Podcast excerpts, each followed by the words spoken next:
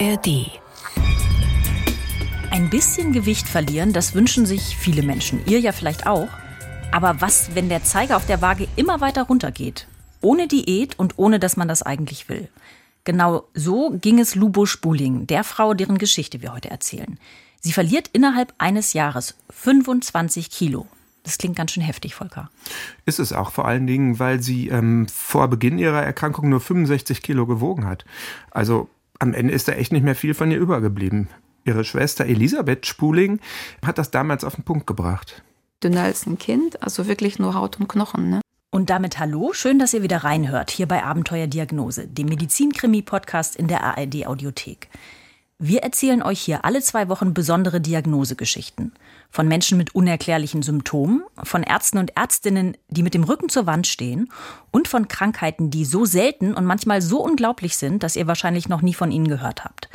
Ich bin Anke Christians, Medizinredakteurin beim NDR und heute ist bei mir im Studio wieder mein Kollege Volker Arendt. Er hat den heutigen Fall recherchiert und alle Beteiligten interviewt. Hallo Volker. Hallo Anke.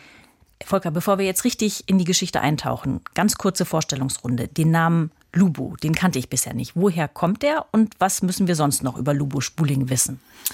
Lubo Spuling stammt aus Kasachstan und ich vermute, dass der Vorname auch daherkommt. Und ähm, sie ist so ein Typ, der grundsätzlich schlank ist. Also sie ist ein echtes Energiebündel. Sie kann im Prinzip essen, was sie möchte und es bleibt nichts hängen. Also sie verbrennt alle Kalorien sofort. Ihre Lieblingsspeisen sind aber trotzdem richtig deftige, auch durchaus fettige Gerichte aus ihrer Heimat. Sie arbeitet damals als Betreuerin in einer Schule, hat selber zwei Kinder, um die sie sich kümmern muss und äh, sie macht parallel noch eine Ausbildung zur Grundschulpädagogin. Also insgesamt hat sie viel Stress in, zu der Zeit, aber damit kann sie normalerweise gut umgehen. Sie wohnt zusammen mit ihrem Mann, ihrem Sohn und ihrer Tochter. Die sind damals 14 und 11 Jahre in Hamburg-Boberg. Okay, dann haben wir jetzt einen kleinen ersten Überblick und können starten. Wie geht's denn los mit diesem heftigen Gewichtsverlust? Es hört sich merkwürdig an, aber das fängt tatsächlich mit einer ganz normalen Erkältung an. Die hat sie Ende 2021 gehabt. Ja, also die klassischen Erkältungssymptome, Schniefnase, Brummschädel und so weiter. Aber es gibt noch ein Symptom, was tatsächlich merkwürdig ist. Und zwar ist ihr Gaumen besonders empfindlich. Und äh, ja, da reicht schon die kleinste Berührung beim Zähneputzen und es geht los. Wir können mal hören, wie Lubo Spuling das erklärt hat damals. Obwohl ich ganz leicht äh, meine Zähne hinter den Zähnen geputzt habe, trotzdem kam der Wirkreiz, konnte ich nicht nachvollziehen, warum das überhaupt so ist. Unangenehm. Ähm, mhm. Das heißt, sie muss sich richtig übergeben? Ja. Und das ging ihr beim Essen auch so, jedes Mal, wenn sie was geschluckt hat?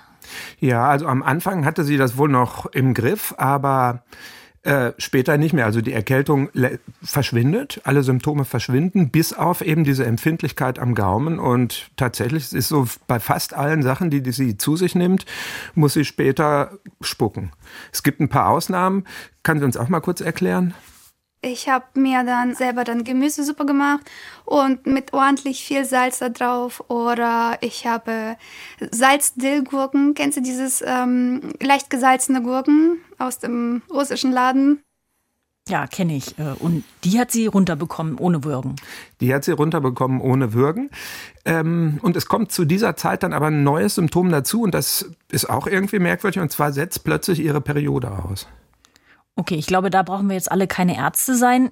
Übelkeit, dieser merkwürdige, diese merkwürdigen Gurkengelüste und dann auch noch keine Periode mehr, ist sie schwanger. Genau das vermutet Lobo Spuling auch gleich und macht einen Termin bei ihrer Frauenärztin.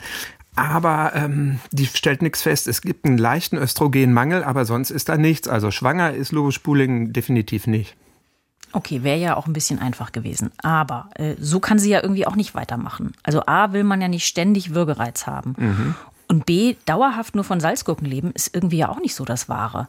Hat äh, die Frauenärztin denn noch eine andere Idee oder einen Rat, was Lubo Spuling jetzt machen kann? Zumindest hat Lubo Spuling davon nichts erzählt. Das liegt aber auch daran, dass sie zu der Zeit sowieso versucht, das Ganze erstmal noch runterzuspielen. Also auch vor sich selbst hatte ich den Eindruck. Ähm, so nach dem Motto, es wird schon nicht so schlimm sein und wird schon wieder verschwinden. Aber auf der anderen Seite spürt sie in den nächsten Wochen ähm, klar, dass ihre Kräfte immer weniger werden.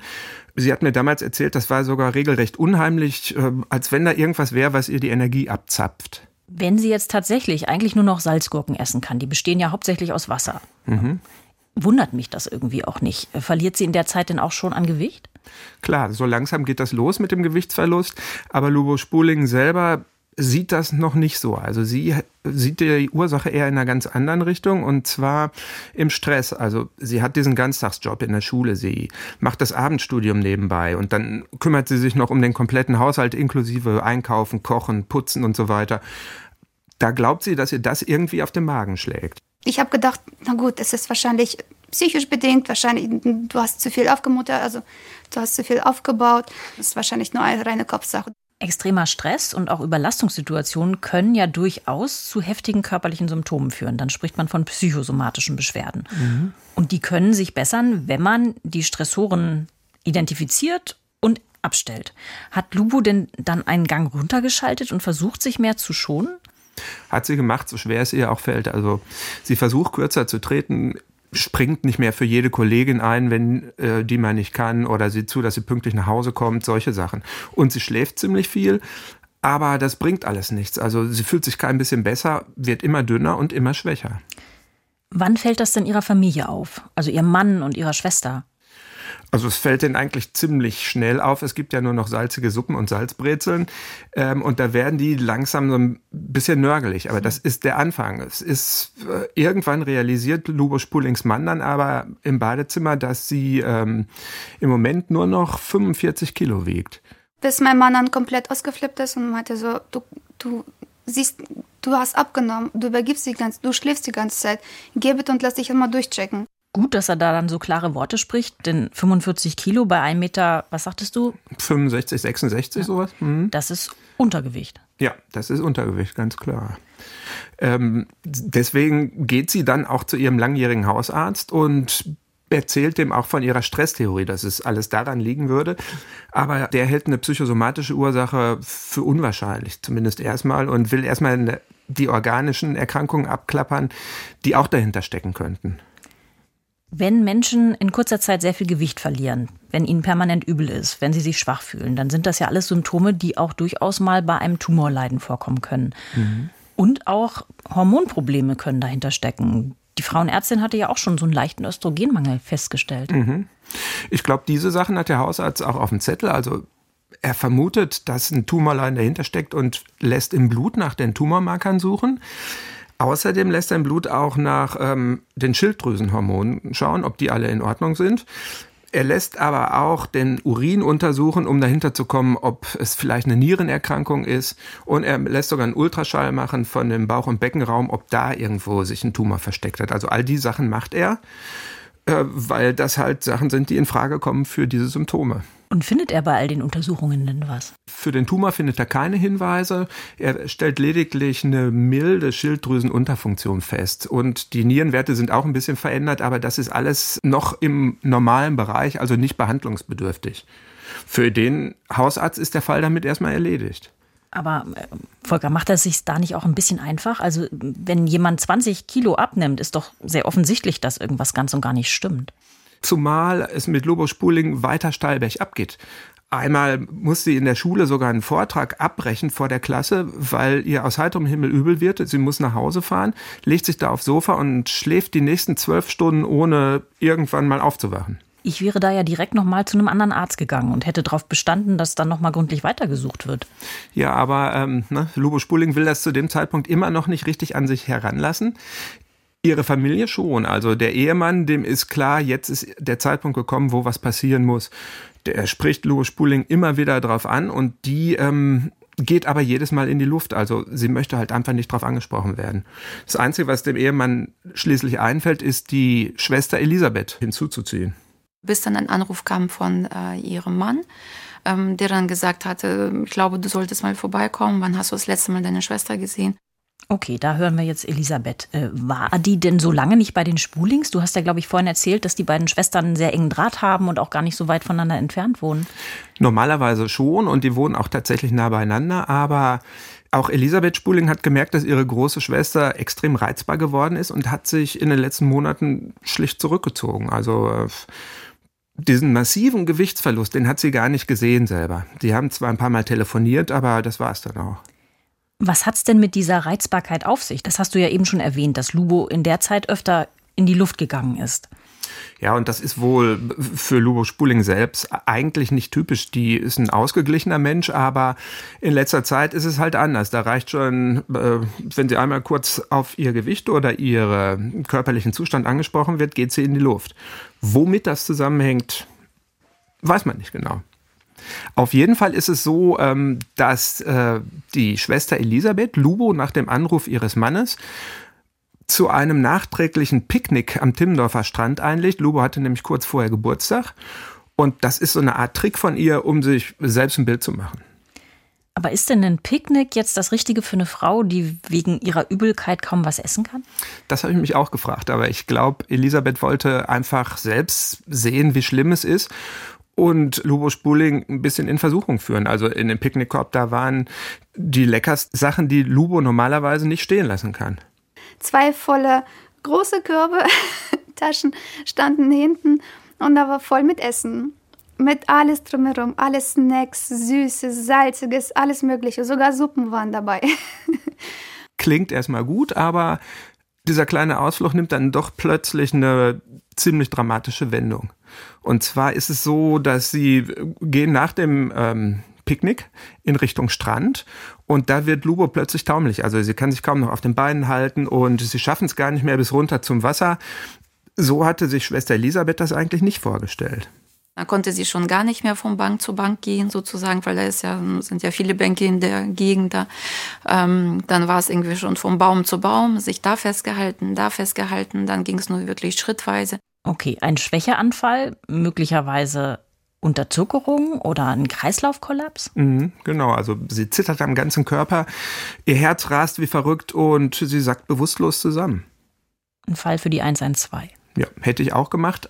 Aber Lubo wird nach ein paar Sekunden, kommt sie wieder zu sich und möchte nicht, dass ihre Schwester Elisabeth, der Notarzt, hier anruft, denn sie würde lieber zu Hause in ein Krankenhaus, näher bei ihrer Familie. Und lässt äh, Elisabeth sich breitschlagen? Lässt sie sich auf diesen Wunsch ein? Macht sie. Sie holt das Auto bis auf die Strandpromenade, hilft Lubo in den Wagen und fährt mit ihr Richtung Boberg. Ähm, und das ist eine Fahrt, die sie wohl nie vergessen wird. Ich bin dann gerast und habe halt wirklich nur ja ein Herzrasen gehabt, irgendwie was jetzt mit ihr ist, ob sie überhaupt atmet oder nicht, weil sie dann einfach nur so einen Kopf geneigt hatte und äh, ja, also kaum geatmet hat sozusagen. Ich musste halt immer so ein bisschen gucken, ob da überhaupt noch irgendwie ob sie überhaupt atmet oder nicht. Dramatisch, ne? Mhm. Ähm, und so diese Strecke Timmendorf-Boberg, das äh, dauert ja auch eine ganze Weile und dabei die ganze Zeit so eine Panik stelle ich mir furchtbar vor. Ja, ich auch, allerdings. Äh, offenbar sind die beiden ja Gott sei Dank heil angekommen. Schaffen sie. Sie äh, müssen auch nicht ganz bis Boberg, sondern in Rheinbeck, das ist in der Nähe von Boberg, gibt es ein Krankenhaus mit einer Notaufnahme. Das steuern sie auch an. Merkwürdig ist, dass äh, schon auf dem Parkplatz, also bevor sie überhaupt reingehen, ist der Spuk vorbei. Also Lubos Zustand bessert sich deutlich. Heißt, sie kann wieder besser atmen, ist sicher auf den Beinen und man merkt ihr von diesem Kollaps nichts mehr an? Fast. Also das Zittern hat nachgelassen. Sie ähm, kann wieder laufen, ist zwar noch ein bisschen wackelig, aber äh, also die ganz großen Sorgen macht Elisabeth sich zu der Zeit nicht mehr. Die beiden gehen in die Notaufnahme des Rheinbecker Krankenhauses. Und sie kommen auch recht zügig dran. Die Notärztin da misst den Blutdruck, gibt ihr eine Infusion mit Kochsalz, um den Kreislauf zu stabilisieren. Und bei diesen Handlungen merkt Lubo und auch ihre Schwester schon, dass die Ärztin mit der Krankenschwester so merkwürdige Blicke austauscht. Irgendwas ist hier komisch. Und dann erklärt die Ärztin auch, was sie vermutet. Und zwar ähm, hat sie einfach nur zusammengezählt, blasse Haut, tiefe Augenringe, niedriger Blutdruck und vor allen Dingen eben dieser Drang, sich zu übergeben mit diesem massiven Gewichtsverlust. Lubo wiegt da gerade noch 40 Kilo. Also für die Ärztin spricht das ganz klar für eine Bulimie. Bulimie äh, oder Essbrechsucht ist ja eine schwere psychische Erkrankung. Die Betroffenen haben anfallsartig so ein ganz unkontrolliertes Verlangen zu essen und nehmen dann innerhalb kürzester Zeit ganz große Mengen Nahrung zu sich. Direkt im Anschluss springt dann aber das schlechte Gewissen an und auch die Angst davor zuzunehmen und darum versuchen sie nach diesen Essanfällen mit verschiedenen Tricks gegenzusteuern, häufig indem sie sich absichtlich übergeben. Mhm. Volker, kann das bei Lubo wirklich die Erklärung sein? Unser Stand ist ja bisher, dass sie aufgrund dieser merkwürdigen Übelkeit kaum noch was gegessen hat, es also auch keine richtigen Essanfälle gab. Genau.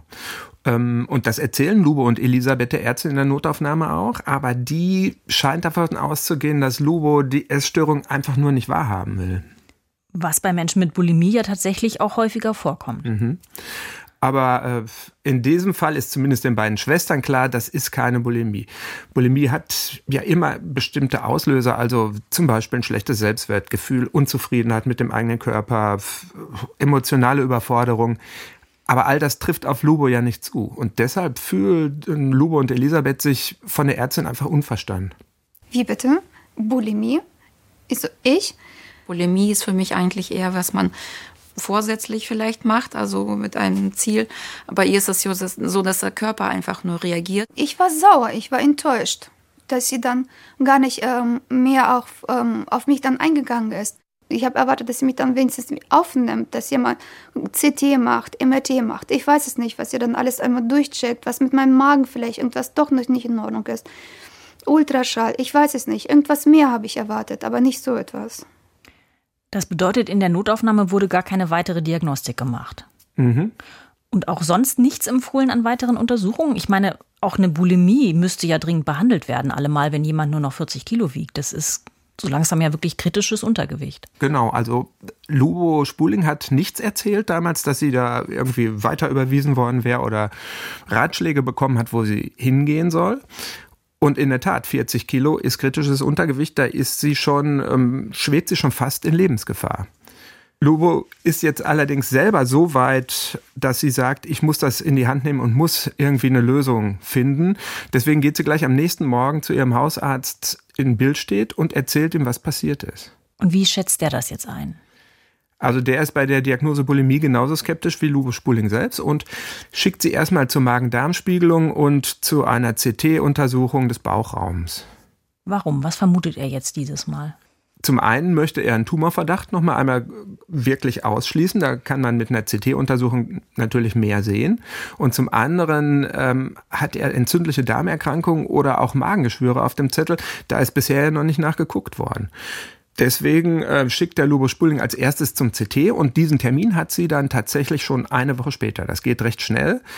Und da vor Ort passiert es dann aber wieder. Als ich dort angekommen bin, sollte ich dann ähm, Wasser trinken. Und habe gesagt, wirklich? Die ganze Flasche? Sind Sie sicher? Meinst du, ja, hier ist ein Glas, hier ist Flasche, bitteschön. Warum soll sie so viel trinken? Also sie ähm, muss Kontrastmittel trinken, schlicht und ergreifend, damit die Darstellung des Bauchraums auch gut funktioniert im CT. Also sie trinkt diese halbe Flasche und dann geht es wieder los. Also ihr Herz rast plötzlich wieder wie verrückt, ihr wird wieder übel, sie zittert. Äh, sie schafft es gerade noch bis zum Schirmständer im Wartezimmer. Und dann schnapp ich mir den Eimer und dann war alles raus. Komplett. Jeder einzelne, was alles da drin gewesen ist. Oh je, die Arme. Mhm. Geht's ihr denn genauso schlecht wie bei diesem Anfall am Timmendorfer Strand? Nicht ganz. Also sie bleibt bei Bewusstsein und die Mitarbeiter der Praxis legen sie sofort in den leeren Untersuchungsraum und holen einen der Ärzte. Und als der den Raum betritt, ist es so ähnlich wie damals. Also die Symptome sind fast wieder verschwunden. Kurz darauf klappt es dann sogar noch mit dem CT, allerdings äh, ohne weiteres Kontrastmittel. Die mussten dann mit dem bisschen, was vielleicht noch im Körper geblieben ist, auskommen. Ähm, naja, auf jeden Fall ist nicht das Geringste zu sehen auf den Bildern. Also keine Geschwüre im Bauch, keine sichtbaren Entzündungsherde und auch sonst nichts Auffälliges. Lubo Spuling erinnert sich so dran. Enttäuschend. Ich, was, ich wusste nicht, was ich machen soll. Das kann ich mir gut vorstellen. Äh, aber der Hausarzt hat ja auch noch eine Magen-Darm-Spiegelung angeleiert. Vielleicht ist ja da jetzt was zu sehen. Mhm. Das hofft, also hört sich vielleicht blöd an, aber das hofft Luro Spuling jetzt tatsächlich auch. Es ist sogar ihre letzte Hoffnung. Und was kommt raus? Der Darm ist komplett unauffällig.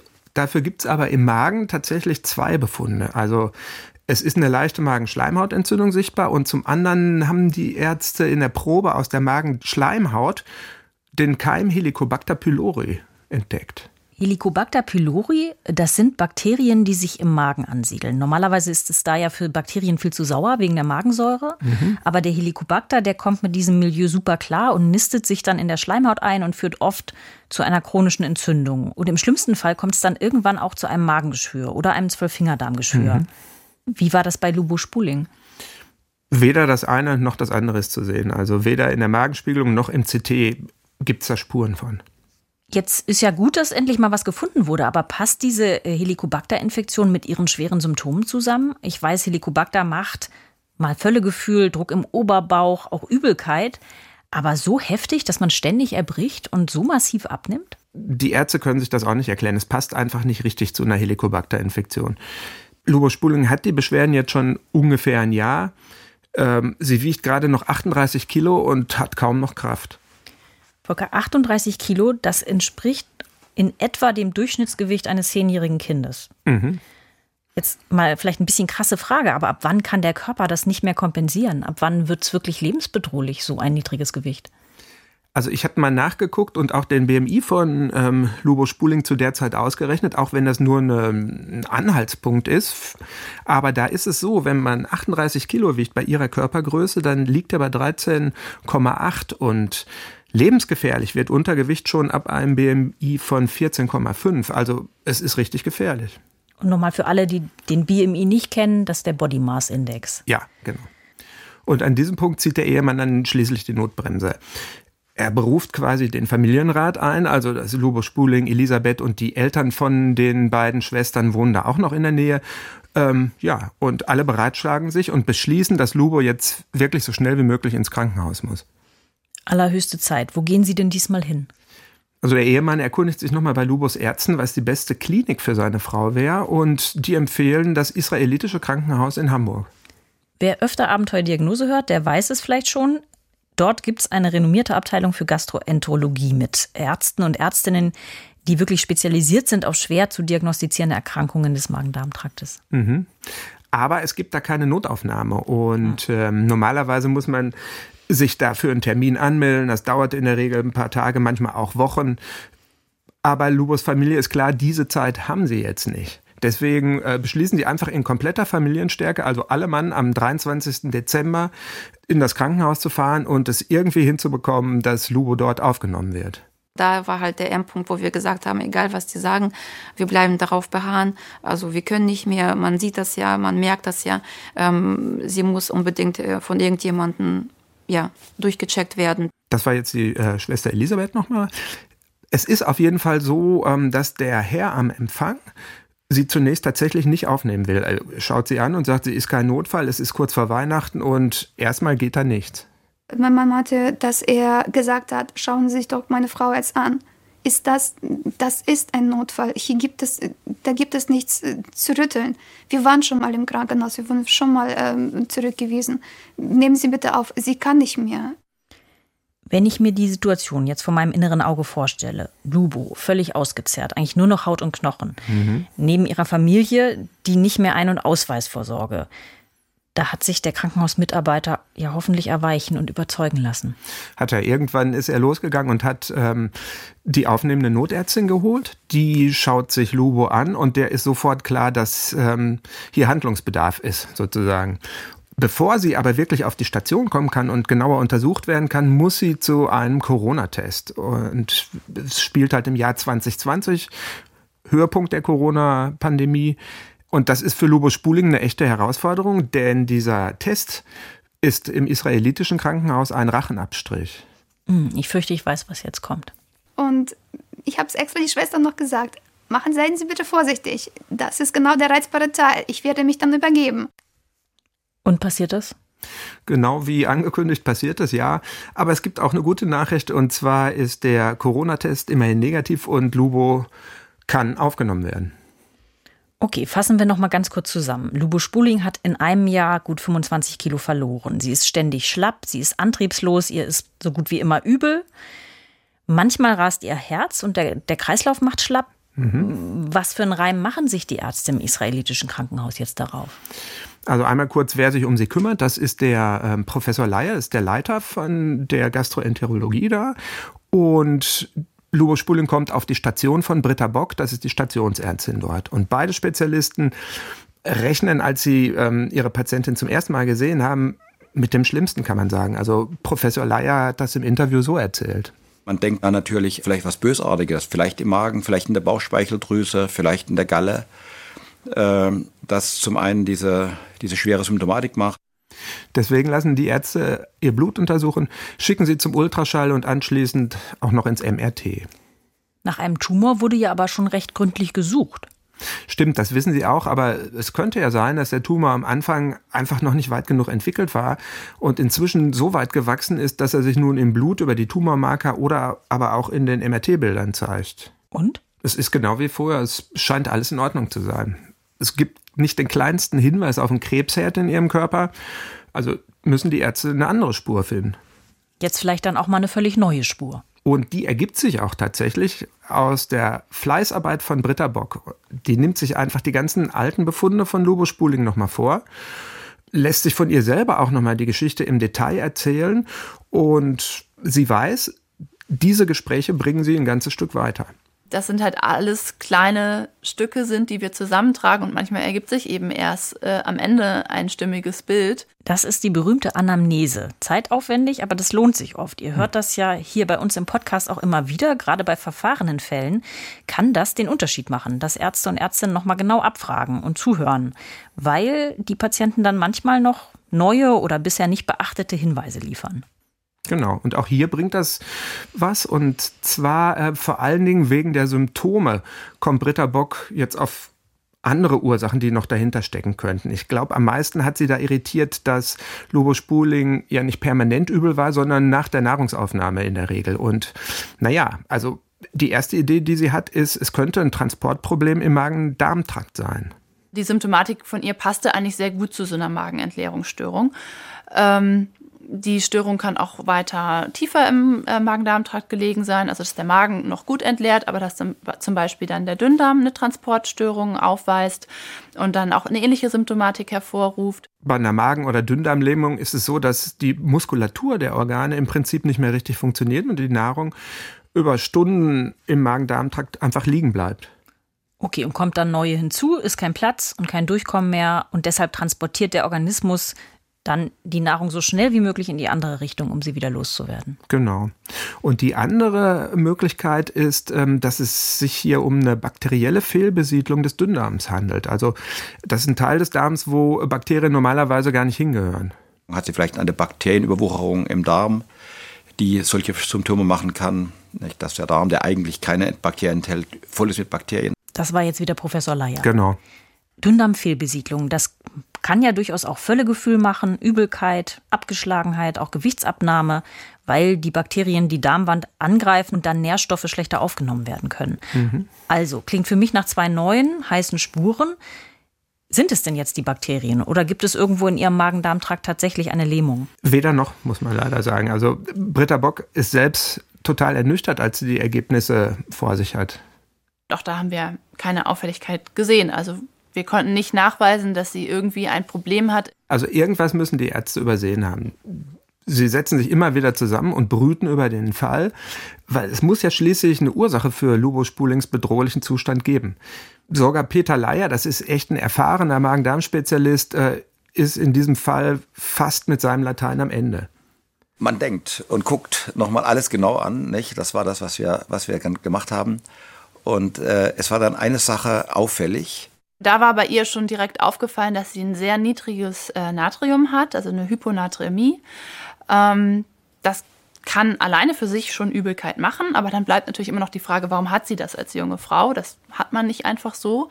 Plötzlich ging die Glühbirne an und wir dachten, wir haben eine Idee. Und dann haben wir dann weiter untersucht. Volker, das musst du jetzt noch mal ein bisschen genauer aufdröseln für uns. Hyponatremie was ist das genau? Also bei einer Hyponatriämie ist der Natriumspiegel im Blut schlicht zu niedrig. Und Natrium ist ein lebenswichtiges Mineralsalz. Das, ähm, naja, also diese Salze, die spielen im Körper eine wichtige Rolle für die Aufrechterhaltung des Flüssigkeitshaushalts, für die Funktion von den Nerven und den Muskelzellen. Der Körper ähm, erhält diese Elektrolyte vor allem über die Nahrung und Getränke und er verliert sie im Normalfall durch Schwitzen und Wasserlassen. Was ja viele wissen ist, wenn man Durchfall hat oder ständig erbrechen muss, dann verliert man auch Elektrolyte. Ganz genau. Und ähm, das ist oft auch ein Grund für einen zu niedrigen Natriumspiegel. Es kann sogar sein, dass diese niedrigen Natriumwerte bei Lubos Spuling den Ärzten vorher deshalb nie aufgefallen sind, weil sie halt dachten, klar, die Frau erbricht halt oft. Aber so eine extreme Verringerung, wie das bei Lubo war, das passt einfach nicht dazu. Also da muss was anderes hinterstecken. Deshalb gehen die Experten jetzt einen Schritt weiter und untersuchen, wie viel Natrium im Urin ihrer Patientin ist. Also ob das Salz irgendwo verloren geht auf dem Weg, bis es im Urin landet. Und tatsächlich, äh, im Urin ist der Natriumwert extrem hoch. Daran haben wir gesehen, okay, es muss irgendwie ein Problem geben mit der Ausscheidung. Also wahrscheinlich ist das Natrium im Urin deswegen erhöht, weil sie vermehrt Natrium eben über die Niere verliert. Und das ist der Grund dafür, warum es im Blut dann gering, nur zu gering nachweisbar ist. Normalerweise ist es ja gerade die Aufgabe der Nieren, einen ausgeglichenen Elektrolythaushalt im Körper sicherzustellen. Mhm. Indem sie die dafür benötigten Elektrolyte und Mineralsalze aus dem Urin zurückhält und dem Körper dann wieder zur Verfügung stellt. Genau. Und wenn die Nieren nicht richtig arbeiten, ist der Natriumspiegel im Urin erhöht, weil davon zu wenig zurückgehalten wird. Und im Blut ist er erniedrigt, weil dort zu wenig ankommt. Also das Problem liegt vermutlich an den Nieren. Die Frage ist also jetzt, warum arbeiten die nicht so, wie sie sollen? Genau. Es ist für die beiden Ärzte jetzt auch schon weit mehr als nur eine heiße Spur, denn ähm, sie haben beide die gleiche Idee, warum die Nieren nicht richtig funktionieren könnten. Und zwar steuert der Körper die Arbeit der Nieren über spezielle Hormone. Die Hormone, die dafür verantwortlich sind und die in der Niere angreifen, die kommen aus der Nebenniere. Die Konstellation wies darauf hin, dass wahrscheinlich ein Mangel bestand an dem entscheidenden Nebennierenhormon, nämlich an Cortison. Okay, da war ja jetzt eine Menge drin. Mhm. Nieren kennen alle und ich vermute mal, viele von euch haben auch schon mal von den Nebennieren gehört. Aber für alle, die vielleicht eine kleine Auffrischung brauchen, Volker, Nebennieren. Also die Nebennieren ähm, sitzen wie so kleine Hütchen oben auf den Nieren auf und gehören zu den wichtigen Hormonzentralen des Körpers. Hier werden zum Beispiel Hormone wie Cortisol und Aldosteron gebildet, genauer gesagt sogar in der Nebennierenrinde. Und naja, diese beiden Hormone spielen halt eine wesentliche Rolle bei der Kontrolle der Nierenarbeit. Wird davon zu wenig gebildet, kommt typischerweise kommt es zu massiv erniedrigten Natriumwerten im Blut. Cortisol, das ist ja unser Stresshormon. Wenn davon nicht genug da ist, dann kommt es häufig zu Abgeschlagenheit, Energielosigkeit, Appetitverlust, Übelkeit, Gewichtsabnahme. Mhm, genau. Und Aldosteronmangel führt unter anderem zu Salzhunger, äh, niedrigen Blutdruck und Herzrasen. Das klingt jetzt wirklich nach Zielgerade. Beim Topschlagen würde man jetzt sagen, heiß, heiß, heiß. Ganz genau. Aber der Fall ist damit trotzdem noch nicht geklärt, denn auch für diesen Hormonmangel muss es ja einen Grund geben den du uns hoffentlich jetzt verrätst. Ja, aber es ist nicht ganz so einfach, denn es gibt zwei Möglichkeiten dafür. Also zum einen kann es sein, dass die Nebennieren einfach selber nicht mehr richtig arbeiten und kein Hormon produzieren. Aber das Problem kann auch an der Hirnanhangsdrüse liegen. Das ist das übergeordnete Hormonzentrum und es bildet ein Hormon, was auf die Nebennieren einwirkt. Und äh, naja, wenn da ein Schaden ist, produzieren die Nebennieren eben auch nicht genug von ihren Hormonen. Okay, entweder sitzt das Problem an den Nebennieren oder an der Hirnanhangsdrüse. Genau. Und als erstes nehmen die Ärzte sich die Hirnanhangsdrüse vor. Das machen sie so, dass sie Lubus Spuling zunächst mal ins MRT schicken und gucken wollen, ob auf den Bildern irgendwas auffällig ist. Aber die äh, Hirnanhangsdrüse sieht da komplett gesund aus. Es gibt aber noch eine weitere Untersuchung, die man in solchen Fällen macht, und zwar hängt die mit dem Hormon zusammen, was die Hirnanhangsdrüse produziert. Im Prinzip ist es so, Britta Bock nimmt Lobospuling Blut ab und kontrolliert darin den Cortisolwert. Dann spritzt sie Lobospuling ein Mittel, und zwar genau das Hormon, was in der Hirnanhangsdrüse produziert wird, um an den Nebennieren die Cortisolproduktion anzukurbeln. Danach wird nochmal Blut abgenommen und es muss dann so sein, dass sich der Cortisolspiegel im Blut erhöht, wenn die Nebennieren in Ordnung sind. Sind sie nicht in Ordnung, äh, ist das eben nicht passiert. Das ist also so eine Art Stimulationstest. Mhm. Und was kommt da jetzt raus? Der Cortisolspiegel ist nicht angestiegen und das ist tatsächlich auch des Rätsels Lösung. Und das äh, Ergebnis war dann so eindeutig, dass die Diagnose eigentlich damit gestellt war. Und zwar hat man gesehen, dass das Cortisol eigentlich unter der Nachweisgrenze war. Damit ist klar, dass Lobospulings Nebennieren also wirklich keine Hormone mehr produzieren können. Und für solche Probleme oder für genau das Problem gibt es auch einen medizinischen Fachausdruck, das ist der Morbus Addison. Der Morbus Addison ist eine Unterfunktion der Nebennierenrinde. Die produziert normalerweise Steroidhormone wie das Stresshormon Cortisol und Aldosteron, das wichtigste Hormon für den Wasser- und Elektrolytstoffwechsel. Außerdem werden hier noch die Sexualhormone gebildet. Beim Morbus Addison funktioniert die Produktion dieser Hormone nicht mehr richtig, weil die Nebennierenrinde langsam zerstört wird. Die Ursache dafür ist ein Angriff des eigenen Immunsystems. Dabei attackieren Antikörper die Zellen der Nebennierenrinde. Die Autoimmunkrankheit ist im Moment nicht heilbar. Die häufigsten Symptome sind niedriger Blutdruck, das Ausbleiben der Periode, Übelkeit und Erbrechen, Salzhunger, Abgeschlagenheit und Reizbarkeit und eine Bronzefärbung der Haut.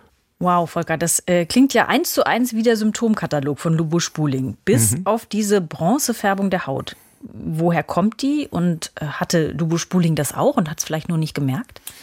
Also das hat mit einem anderen komplizierten Hormonkreis im Körper zu tun, aber im Endeffekt ist es so, äh, dass der Cortisonmangel im Blut über ein paar hormonelle Umwege dazu führt, dass sich in der Haut vermehrt Pigmente einlagern. Und das wiederum äh, führt dann zu einer brauneren bzw. bronzefarbeneren Haut. Bei Lubos Spuling war das äh, nicht die Haut, wo das passiert ist, aber sie hat mir damals erzählt, dass sie sich gewundert hat, warum ihre Sommersprossen, sie hat wohl sehr viele Sommersprossen, ähm, warum die immer dunkler geworden sind. Und das ist wohl auch typisch für diese Erkrankung. Und wie lassen sich Ihre Schwächeanfälle erklären? Also diese Zusammenbrüche mit Herzrasen und Bewusstlosigkeit?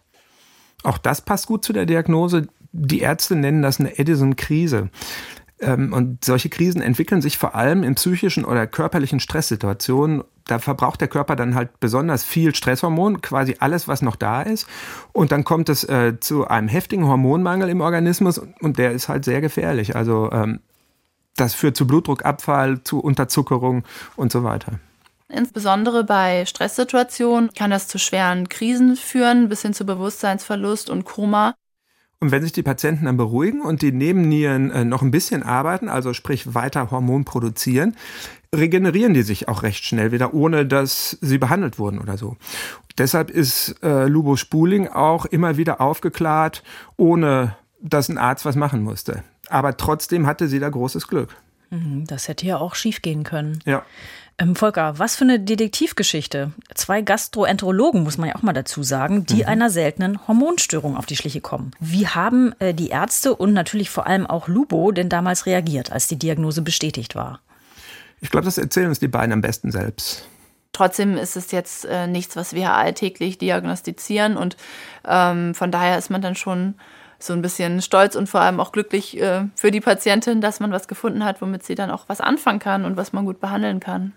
Das war echt erleichtert. Ich war so glücklich. Ich habe dann gleich meinen Mann angerufen, habe ich dann gleich frohe Botschaft gesagt, so, die wissen, was ich habe. Es ist nicht heilbar, aber durch die Tabletten kann man das im Griff bekommen. Sehr gute Überleitung. Wie sieht denn die Therapie aus bei Morbus Edison? Das Prinzip klingt einfach. Also die fehlenden Hormone werden mit Hormontabletten ersetzt, aber es ist in der Praxis alles andere als leicht. Also die Ärzte im israelitischen Krankenhaus haben sie deswegen auch gleich zu einer Hamburger Hormonspezialistin überwiesen und die musste dann versuchen, Lobos Spuling auf die künstlichen Hormone einzustellen. Also sie muss dann täglich Hydrocortison als Ersatz für das Stresshormon nehmen, Cortisol, und ein anderes Medikament als Ersatz für das Aldosteron. Und diese Feinjustierung, das ist total schwer. Ich habe tatsächlich eine Freundin, die auch Morbus Edison hat. Und daher weiß ich, dass die Einstellung überhaupt nicht leicht ist, weil die Patienten den Bedarf an Cortison eigenständig anpassen müssen, je nachdem, hm. wie viel Stress sie haben. Ja. Wenn man also weiß ich nicht, eine anstrengende Bergwanderung vorhat, dann muss man morgens sehr viel mehr von den Medikamenten nehmen. Genauso, wenn man krank ist oder emotionalen Stress hat. Das sind ja auch manchmal Sachen, die man irgendwie gar nicht plant. Mhm. Wie gut hat das bei Lubo Spuling funktioniert? nach einer Anlaufphase gut. Am Anfang war es sogar so, dass sie noch einmal in der Praxis von der Hormonspezialistin so eine Edison-Krise hatte. Klar, sie war da bei der Spezialistin und ihr konnte schnell geholfen werden.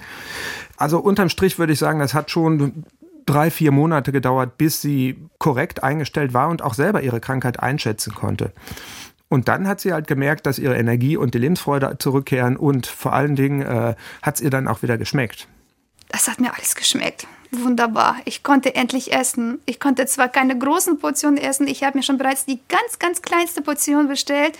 Oh, ich habe es so vermisst, wieder mal zu essen. Das war echt schön. Und so hatte sie schon ein halbes Jahr nach der Diagnose wieder sechs Kilo zugenommen. Wie lange ist das denn jetzt her? Und weißt du, wie es ihr heute geht? Also das Ganze ist jetzt ein bisschen mehr als ein Jahr her. Und ich habe kurz vor dem Podcast nochmal mit ihr telefoniert. Und sie, was sie sagt, das deckt sich mit dem, was wir gerade schon gesprochen haben. Also es ist tatsächlich nicht leicht, mit dieser unheilbaren Krankheit zu leben. Also sie hat gesagt, dass sie das jeden Tag merkt, dass sie Morbus Edison hat wenn sie zum Beispiel irgendwas aufricht, wenn sie ihre Stimme erheben muss in der Schule oder so, dann spürt sie das sofort. Trotz ihrer Medikamente. Ihr wird dann übel, das Herz fängt an zu rasen und so weiter. Deswegen macht sie heutzutage regelmäßig Yoga, um ihre Emotionen irgendwie besser in den Griff zu bekommen. Und naja, sie hat da so spezielle Atemübungen zur Beruhigung. Das macht sie dann auch vor der Klasse zum Beispiel. Und das klappt wohl. Die Klasse kennt das jetzt und nimmt das auch hin, sozusagen. Ähm, ja, was das Essen angeht, da ist sie auch nicht ganz die Alte geworden. Also sie hat ihre Ernährung umgestellt isst keine fettigen Sachen mehr, Fleisch auch nicht, weil ihr das schlicht und ergreifend nicht mehr schmeckt. Sie isst jetzt hauptsächlich gedämpftes Gemüse und manchmal gönnt sie sich auch salzige Chips oder natürlich immer noch ihre geliebten Salzgurken aus dem russischen Laden. Ansonsten hat sie letzten Februar ihre Ausbildung abgeschlossen und unterstützt jetzt schon seit einem Jahr die Lehrer in der Inklusionsklasse beim Unterricht. Und das macht ihr einen Riesenspaß. Volker, vielen Dank für diese spannende Geschichte. Bitte, bitte. Wenn ihr jetzt mehr Infos zu Morbus Edison sucht, dann schaut doch gerne mal auf unserer Website vorbei. Den Link stellen wir euch unten in die Show Notes. Die neuesten Fernsehfolgen von Abenteuerdiagnose, die könnt ihr euch in der ARD Mediathek anschauen. Und wir sind in zwei Wochen auch wieder mit einer neuen Folge zurück, hier in der ARD Audiothek und auf vielen anderen Podcast-Plattformen. Am besten ihr abonniert uns, dann verpasst ihr nichts. Eine Frage habe ich noch, Volker. Hast du früher Formel 1 geguckt? Mit Michael Schumacher? Ja. Wie wahrscheinlich die meisten von euch. Äh, in der Audiothek findet ihr ab jetzt einen neuen NDR-Podcast, den ich euch ans Herz lege. Schumacher, Geschichte einer Ikone. Vor zehn Jahren hatte Michael Schumacher seinen Skiunfall. Im Podcast geht mein NDR-Kollege Jens Gideon der Frage nach, was steckt hinter dem Mythos Schumacher? Er ist nach Kerpen an die Kartbahn gefahren und hat mit Bruder Ralf Schumacher gesprochen. Er hat Sohn Mick getroffen und Sebastian Vettel, Mika Häkkinen und David Coulthard. Er ist außerdem nach Maranello gereist, da wo früher die Kirchenglocken geläutet haben, wenn Schumi für Ferrari gewonnen hat.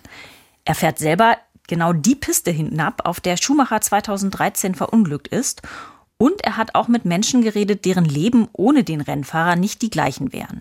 Zum Beispiel Podcaster Tommy Schmidt oder Basketballlegende Dirk Nowitzki.